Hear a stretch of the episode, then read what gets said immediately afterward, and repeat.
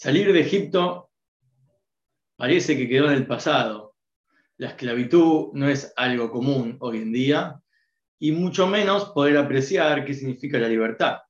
Sin embargo, si profundizamos en los estudios de la parte interna de la Torah Hasidut, vamos a encontrar que estamos mucho más cerca de esta famosa historia de la salida de Egipto de lo que pensamos porque hay que redimensionarla en nuestras vidas hoy en día. Y por lo tanto, eso es lo que vamos a estudiar hoy. ¿Qué significa Egipto y salir de Egipto en nuestros días y por qué sigue siendo algo tan relevante para nuestro día a día? Tenemos tres opiniones sobre por qué y cuándo es el momento de recordar la salida de Egipto en nuestros días que vivimos. La halajá, la ley, literalmente dice que hay que recordar la salida de Egipto el 15 de Nisan, o sea, la primera noche de Pesach, y durante todo lo que dura la festividad. ¿Cuál es el motivo? Porque en esta fiesta donde están presentes los elementos propios y, por lo tanto, referentes que nos pueden ayudar a recordar y poder traer a la luz esta historia nuevamente del el Pesaj mismo, la festividad y también lo que es, eh, en su momento era la ofrenda de Pesaj, pero hoy los elementos de Pesaj, particularmente el huesito quemado, tenemos la matzá, tenemos el maror, al probar estos alimentos, al vivenciar y relatar la historia, todo eso nos lleva a invocar como si estuviésemos en, experimentándola en carne propia porque en cada generación y generación estamos obligados, cada uno, de verse a sí mismo como que salió de Egipto. Para eso hay que recordarlo y hay que profundizar y hay que meditar. Y para la alajá es suficiente y empieza por hacerlo el día mismo de la festividad hasta que concluye. Después tenemos el capítulo 47 del Tania, ya es la parte interna de la Torah, el Alter Rebe dice que no solamente en cada generación, una vez al año, sino todos los días. ¿Cuándo todos los días? Obviamente días incluye las noches, basado en lo que discute la Mishnah de Berajot, si eh, decir todos los días de tu vida, los días son las mañanas y todos incluye la noche. Que es cuando decimos el Shema Israel. Es el momento, Shema Israel, a la mañana y a la noche, es cuando mencionamos el relato de la salida de Egipto. Pero también es el momento propicio porque está presente la dimensión espiritual de Pesach, Matzah y Maror, como veremos en breve. Lo que es importante destacar es que tiene que haber una relación directa con la salida de Egipto original. Entonces, para la Alajá, la relación directa son los elementos mismos de la noche de Pesach y de la fiesta. Pero para el Shema Israel y eh, recordar todos los días, para llevarlo a una relación diaria, de recordarlo diariamente, invocarlo diariamente, entonces hace falta un, un Pesaj, un Matzah y un valor espiritual que están incluidos en el Shema Israel, como pronto analizaremos. Y después está la tercera opinión, que es la del mismo Talmud, que también dice hay que recordar la salida de Egipto incluso en los días de Mashiach. Ahora, los días de Mashiach sabemos que son días de gran revelación espiritual. Es decir, no es como un día de nuestro mundo actual. Es decir, esperamos ver eh, dimensiones de la divinidad evidentes y tangibles a los ojos. Veremos el honor de Dios, la boca como Dios, como Dios mismo está hablando. Y es una experiencia maravillosa. Ahora hay una frase que dice, les mostraré maravillas, así como en la salida de Egipto, cuando te saqué de Egipto, eh, viste maravillas, te mostraré esas maravillas. Es decir, que hay una relación entre los días del Mashiach con recordar la salida de Egipto, porque están presentes las maravillas de la salida de Egipto, maravillas equivalentes. Esto es lo que dice el Talmud, pero esto nos lleva, por lo tanto, a una gran pregunta. ¿Por qué se seguirá recordando y por qué va a tener un efecto positivo recordar la salida de Egipto en la era del Mashiach y la redención? Es como hacer un día de memoria por todas las cosas eh, que, sufrimos y cómo las atravesamos, cuando ya esa, esa dimensión ya terminó y se limpió y ahora estamos regocijándonos en una nueva dimensión espiritual de, pura bondad y de puro bien y donde la hostilidad ya no existe, porque no va a haber mal, ni competencia, ni hambre, ni pobreza, etc. Entonces toda esa dimensión opaca aparentemente a la revelación de la salida de Egipto. Porque la salida de Egipto, a fin de cuentas, por más maravillosa que sea, termina siendo una salida eh, temporal, porque luego, como sabemos en la historia, hubieron otros exilios y sufrimientos hasta el día de hoy que siguen. Entonces, ¿cómo va a ser positivo y de qué forma se seguirá recordando la, la salida de Egipto en una era donde todo eso parece estar en segundo plano? Para responder a esta pregunta hay que primero analizar que Egipto no estamos hablando de un país solamente, estamos hablando de una palabra que es Mitzrayim, de la cual viene Meitzarim, que son limitaciones, estrecheces. ¿Cuándo comienza la primera limitación? Obviamente todo tiene una raíz en la espiritualidad y la divinidad. Por lo tanto, existe un Egipto de santidad. El Egipto de santidad es el primer Tzimtzum. ¿Qué es el primer Tzimtzum? Es como Dios creó el mundo en sus inicios solo existía Dios.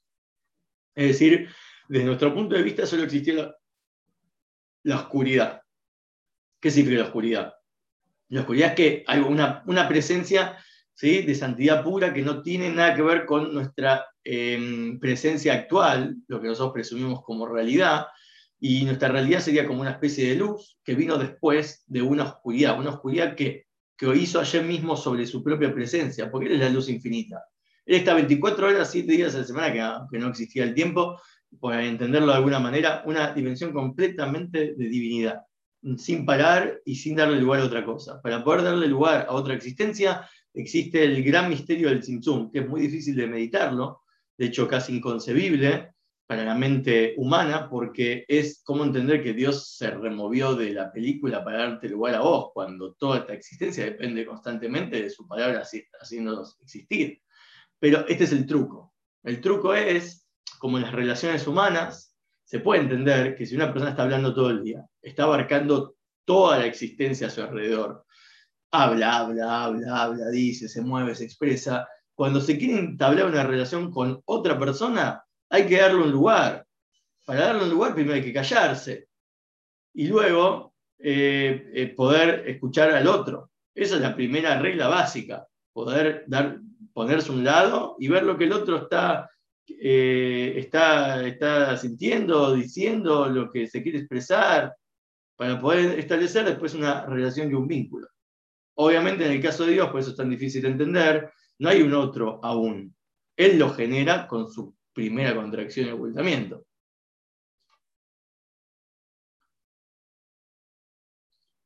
Bien. Después está, una vez, creado, una vez este, establecido el Tzimtzum, empieza el procedimiento, capa tras capa, porque, a ver, el primer ocultamiento es obvio, viene de Dios. Quiere decir que si hay una existencia creada a partir de un primer Zoom, esa existencia creada es como se da cuenta que, uy, me dieron lugar para establecer una relación con él. Él se cayó para yo existir. Es muy evidente. Pero ¿por qué hoy en día no es tan evidente? Porque hubo un ser Istalgelut, un orden secuencial, un proceso que continuó ocultándose. Cortinas, capas, hay muchas palabras que la Kabbalah eh, utiliza para explicar diferentes tipos de gradación, de, degradación y ocultamiento de la presencia de Hashem. Porque en los mundos llamados superiores es donde está más revelada, pero en los mundos llamados inferiores es donde parece ser menos evidente. Entonces, superior e inferior son terminologías basadas en cuánta revelación divina está presente y tangible. Y pasado este proceso, llega hasta el punto que en este mundo físico puede existir la posibilidad de que exista un Egipto, es decir, un país llamado, basado en el primer Tzimtzum, pero ya procesado, de una forma tan oculta que el faraón tenga la caradurez de decir, eh, yo soy Dios, yo creé este Nilo, no existe otra cosa. Y que dude de la existencia del Dios que después sacó a los judíos de Egipto cuando Moshe se lo presenta. ¿Cómo puede hoy en día una persona, que todos tenemos un faraón adentro, sentir un ego tan grande que está orgulloso de decir y caladura de decir, yo hice toda mi vida, la hice con mis propias fuerzas y, y con mis propias capacidades. No fue por Dios. Yo soy el Dios, en todo caso. Para poder llegar a esa sensación, que es 100% válida y natural, no, no, no, no se juzga, no es que vine de un ateísmo ni de nada por el estilo, es muy natural sentirse así, porque eso es parte del secreto de la existencia. Sentir que existís y no hay otra cosa, y que nada te trajo a este mundo más que vos mismo, porque uno no es consciente constantemente de que nació de unos padres y a su vez de ellos, de los abuelos, no es todo el tiempo uno no tiene presente sus orígenes, su ser y Yelut, qué es lo, cuál es la causa que te precedió anterior a vos.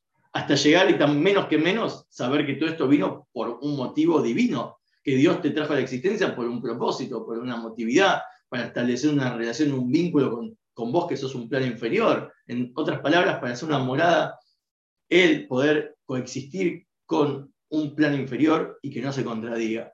Pero vos no, considerás, ya está, creó el mundo físico, seguro que es para que yo viva la vida y la disfrute. Egipto es eso, es la antítesis de la santidad, porque llegó al punto tan oculto que se aburguesó, por decirlo así. Se volvió muy burdo y material. Y este es el origen del Egipto, al cual ahora pasamos a entender cómo salir. Porque ¿de qué Egipto hay que salir? De cualquier Egipto hay que salir, no solamente del Egipto físico. El Egipto físico ya se salió. El tema es cómo salir, o sea, por lo menos históricamente a nivel eh, pueblo se salió. Después hay una dimensión más profunda que la que vamos a analizar ahora. Porque hay una frase que dice, el mundo, que viene de un término que es el ocultamiento, fue puesto en vuestros corazones, o sea que depende de nuestros corazones. El mundo no es algo en los cuales se nos presentó, el mundo ya vino hecho y nosotros nacimos con ese mundo en el cual nosotros tenemos que adaptarnos a él y hacerle caso y adaptarnos a ese sistema y, bueno, sufrir las consecuencias y las limitaciones naturales de cómo este mundo fue establecido. No, no, no, el mundo fue puesto no solamente que fue creado eh, eh, y nacimos en él, sino que fue puesto dentro de nuestros corazones. Hay una forma de acceder a que el ocultamiento que promueve y provoca el mundo sea vencido, sea eliminado, no nos estorbe más. Y eso es el secreto del Shema Israel, que dice el Alter Rebbe, que es el truco para recordar la salida de Egipto y para salir de Egipto hoy en día y cada día. Porque si lo hacemos una vez al año, una vez al año, Sí, quizás con el gusto de la matzá, el vino, la, historia, todo, te inspira, te alienta y te hace recordar eso, como ver una película, pero en teatro viviente, es decir, un poco más vivo, más participativo, interactivo. Pero no hay una introspección realmente interna que pueda garantizar que una vez que termine la fiesta va a seguir adelante tu sensación de libertad. Por reclinarte hacia la izquierda un par de veces, quizás te agarra dolor de cuello, pero ¿cómo te hace sentir más libre? Para eso, la clave es recordarla todos los días, durante las dos veces que decimos el Shema, porque el Shema Israel viene a contarnos un misterio, el misterio de amar a Shem con todo tu corazón, con toda tu alma y con todo tu mucho, tu meodeja, que son los tres niveles como que eliminan los Egiptos que recién mencionamos. El Egipto literal, la oposición a Dios absoluta en este mundo físico, y la sensación de yo que no te deja seguir adelante y, creer en la, lógica de la Torá. Está el, salir de Egipto de, eh, que tiene un proceso, porque tienes que ir entendiendo y, procesando cuestiones que a vos te van limitando. Entonces, y después está obviamente el más complejo, es poder garantizar una salida total y completa del primer Tintum, ya verle la cara a Dios, por decirlo así, ver la evidencia de que Dios existe. Bien, esto se logra con los tres niveles de amar a Shem con todo tu corazón, todo tu alma y todo tu mucho. Porque hay tres niveles de salidas internas que se nos exigen y limitaciones internas para poder considerarnos haber salido de Egipto día a día. Salir del sistema y la lógica del mundo, o también llamado Babel. Muy interesante por la palabra Babel a pesar de significar algo que es confuso, y siempre se utiliza en, ciertas eh, canciones, culturas, el sistema babilónico, como que es una opresión, un sistema que busca eh, constantemente que vos labures y chuparte la sangre y la vitalidad espiritual que tenés para que ellos cobren y lucren, y es un negocio maravilloso en el cual ah, nacimos en él y se nos ponen las reglas de nacimiento, naciste, ahora tenés que aprender a hablar, aprender a caminar, aprender a movilizarte, porque te queremos ya en una escuela sentado, haciendo caso, ¿sí? tomando nota, eh, aceptando órdenes y trabajando tantas horas, estudiando tantas horas para que después te acostumbres al trabajo que vas a tener sentado, aburrido, en una oficina, exprimiendo toda tu alma para que un sistema funcione y se autoalimente, se retroalimente como la serpiente que muerde su cola. Pero Babel tiene una trampa. Babel, al revés, es Lebab. Y significa amar a Shem con todo tu corazón. Lebabja, Lebabeja. Y ahí está la palabra Babel incluida. Porque es con tus dos corazones. Vos tenés un corazón que se llama eh, el alma animal. El alma animal, una parte del corazón que bombea más sangre que otra, que le da vida al cuerpo, los apetitos corporales, los deseos. Y después tenés eh, todo el otro lado del corazón, que es más frío en ese aspecto porque es más calculador, más cerebral, por decirlo así, que, es que tiene otro propósito, establecer sentido, establecer eh, disciplina, normas, un foco, un, un, destino al cual llegar con todos esos impulsos que sentimos y apetitos. Entonces, primero, no hacerle caso al sistema y a la lógica del mundo, ¿sí? implica un trabajo del corazón de no dejes que te afecte, que el mundo piense como piense, y que las reglas, por ejemplo, básicas, como tenés que sí o sí comer tres veces por día, sí o sí tenés que trabajar y estudiar una carrera o vivir de cierta y cierta forma, según la cultura de cada uno. No comprar esa mentira. Porque la Torah muchas veces, por ejemplo, te obliga o te recomienda, por decirlo así, eh, eh, el Shabbat. El Shabbat es un tesoro. Puedes decir, no, pero cerrar en Shabbat mi negocio es una pérdida tremenda de dinero. Eso es porque es la lógica del mundo. Pero ¿por qué no pensás como Dios? Dios, vos te pensás que quiere mal para vos, que te quiere en bancarrota. Entonces, la lógica y el sistema del mundo no es realmente la verdad. Hay otra lógica. Quizás la lógica es la que dijo Dios y después el mundo utilizó otra lógica para ocultarla, para que vos sí abras en Shabbat y exprimir lo que queda de tu alma y no darte la posibilidad de vivir y apreciar ese tesoro. Y así con muchos ejemplos, con dar el 10% de tu ganancia, con la ayuda del prójimo, etcétera, etcétera, etcétera, con rezar tres veces por día y con un montón de cosas que propone la Torá y el judaísmo en general, y cada uno con su, con su rama de judaísmo más en particular, que cada cosa viene justamente a lograr que uno se separe de una forma más libre de que uno dictamine eh, los tiempos, que no sea el mundo, por lo menos que sea la Torá. No es lo mismo que la Torah te maneje tu vida que el mundo te maneje tu vida. Porque si en todo caso tenés que elegir, me parece que, que el mundo maneje tu vida es más tonto. Porque por lo menos la Torah está en duda si es de Dios o no. El mundo seguro que no es de Dios. Es decir, el mundo seguro que es manejado por el hombre y su sistema. Entonces, ante la duda, la Torah es una referencia más potable. Ahora, que sea difícil de aceptarla y tragarla y adaptarse, depende de cada uno en, qué época de la vida empezó a acercarse a la Torah. Pero esa es la forma primera de salir de Egipto. No darle importancia en tu corazón que no te afecte. Sí, se van a burlar, sí, va, va, vas a parecer un loco, un fuera del lugar como Abraham, que era librí, el que estaba del otro lado del río, es decir, haciendo caso omiso a las advertencias de que hay que hacer idolatría o morís y no le importaba nada porque, porque sabía cuál era la verdad. Bueno, primera cosa. Después está la segunda cosa.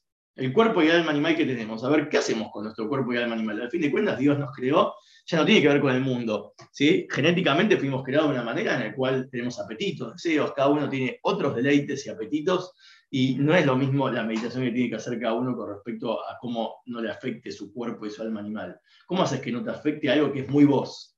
¿Viste la frase New Age? Seguía tu corazón. Y pero, ¿qué parte del corazón sigo? ¿La que me alienta a hacer lo que quiero? Y si ahora me dan ganas de robar, ¿qué? ¿Puedo robar? Si sigo mi corazón. Ah, no, no, seguí tu corazón, pero las cosas positivas. Eh, entonces no estoy siguiendo mi corazón. Me estoy forzando a seguir solo la parte positiva, pero tengo toda mi otra tendencia. Por eso son herramientas que uno escucha, que es parte del sistema del mundo. El New Age espiritual es una gran falacia, porque no te dejan toda la verdad expuesta, solo te dejan lo más lindo y maravilloso, lo de comer sano y meditar y, respirar y vivir una vida siempre basado en una escapatoria de la, realidad. ¿sí? Es una sonrisa falsa. Acá estamos hablando de una transformación real, que realmente no te afecte. ¿Por qué no puedes vivir en la mitad de la ciudad, en la mitad del estrés y que eso no se contraiga con ser un ser espiritual? Se puede. Por eso es el trabajo de lograr que tu cuerpo y tu alma animal no tampoco te dictaminen. ¿Por qué me quedo dormido cuando me lo decís vos, cuerpo? Porque eh, me distraigo por algo maravilloso que vi en la calle que me gustó. ¿No puedes vos decidir si lo que entran por tus ojos afecta o no tu corazón?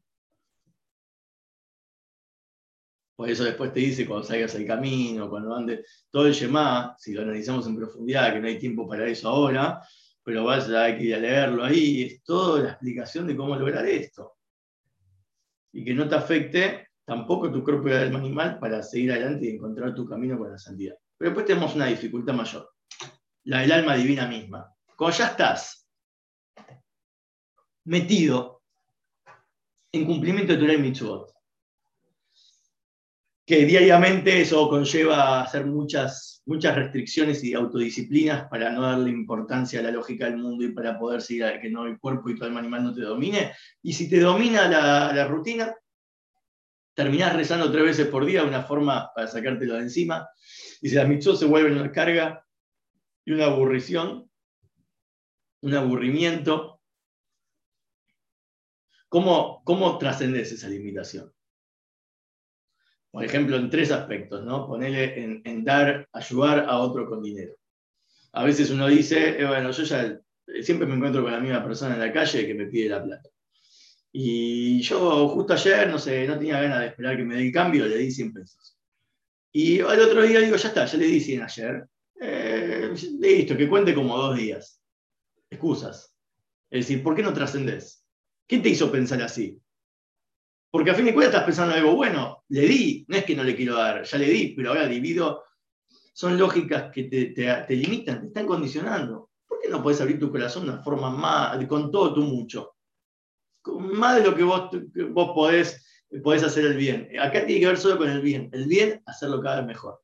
En el estudio, estar acostumbrado a estudiar, ah, ya estudié un poquito, listo, esto es lo que estudio siempre. Esta es mi rutina, no, no me pidas más pero no te pida más. Además, yo con todo tu mucho, ¿cómo accedes a ese nivel?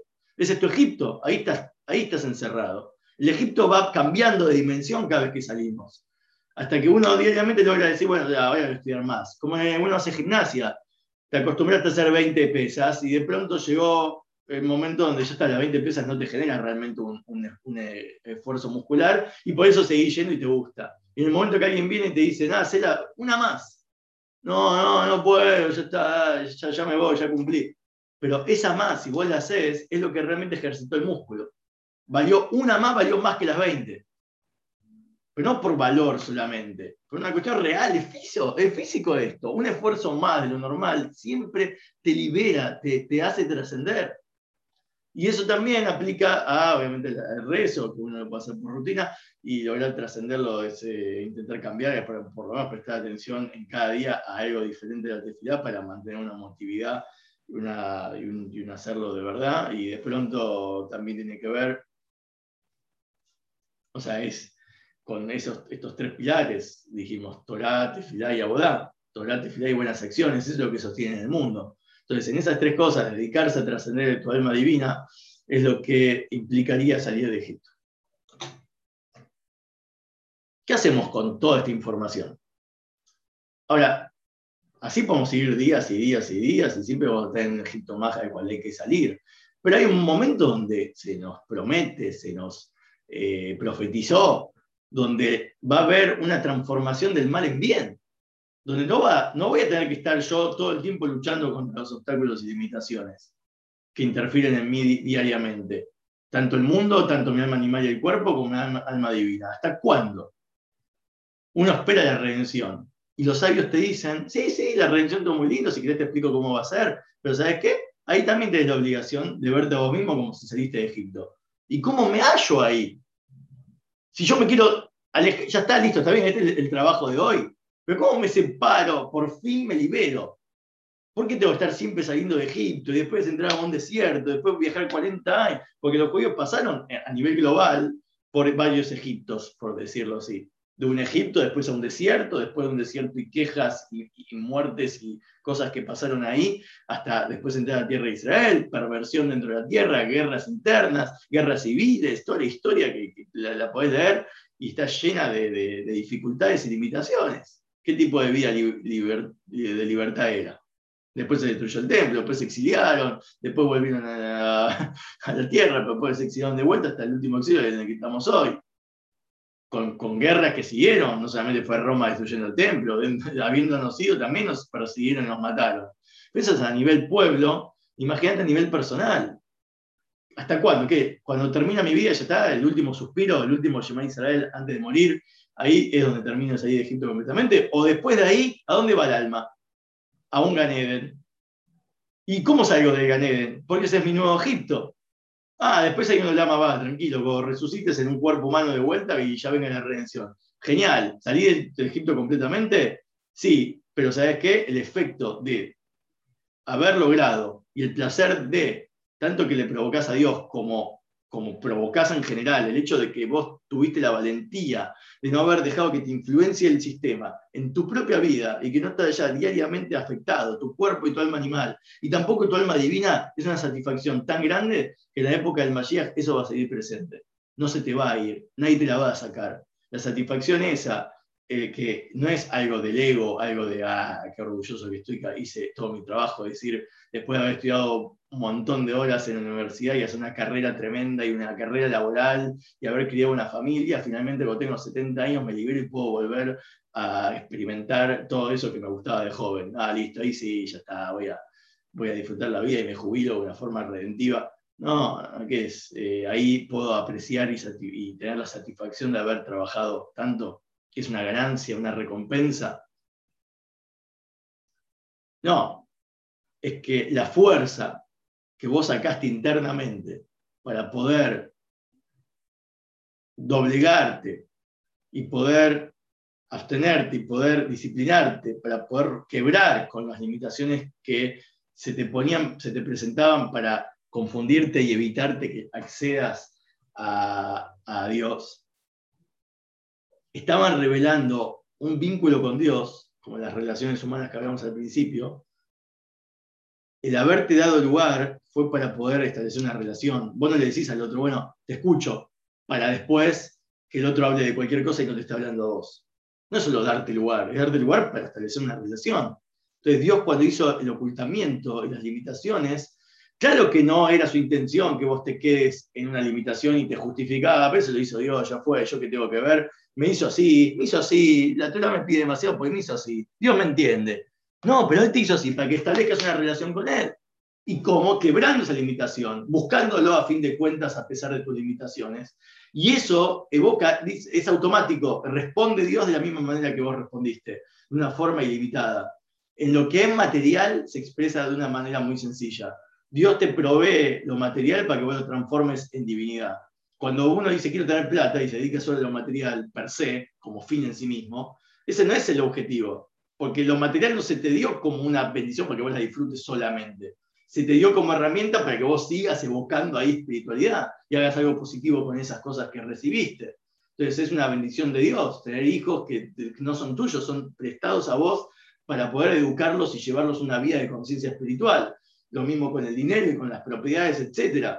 Entonces todo lo que se te brinda material o ocultamiento, en otras palabras, todo lo que se te da para limitarte, la plata, la riqueza se te sube a la cabeza y hace que la gente pierda totalmente el control de la bondad y las cosas buenas. ¿Por qué es así?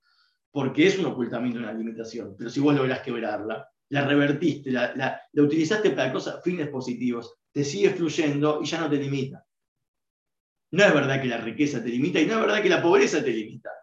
Es una condición mental que está en vos, es una condición que está puesta, perdón, en el corazón que viene a traer una meditación previa que tiene que ver con el Shema Israel. Antes de Beat, antes del Amarás, viene la vivencia mental. Che, escuchá, Shema, escuchá Israel, escuchá esa parte tuya interna mental que, razona e intelectualiza, ¿sabes qué? Dios es el Okeinu. El nivel de Dios trascendental antes que exista el Tzimtzum es nuestra fuerza y nuestra vida. Es lo que nos da existencia cada día y día. No solamente que se ocultó para que vos tengas un lugar, sino cada día está presente dándote existencia. ¿Sabías eso? Bueno, Hashem Ejad, Dios es uno, que es Ejad, Aleph Alufó, dueño de, señor de Dalet y Het, o sea, Het y Dalet, los siete cielos y la tierra, y los cuatro puntos cardinales. Este concepto se puede eh, estudiar, es muy famoso y, se puede estudiar eh, más en amplitud en otro lado, en otro momento, pero en todas partes, en todo lugar, haciendas para arriba, caigas o, te encuentres en cualquier parte de este mundo, en los cuatro puntos cardinales, en todos lados no hay, no hay excusa. En todos lados se puede encontrar al uno, un mismo propósito, un mismo objetivo. Ese objetivo no va a cambiar donde sea que vivas y, donde, el clima que tengas y la situación actual, tanto general, cultural, nacional o interna.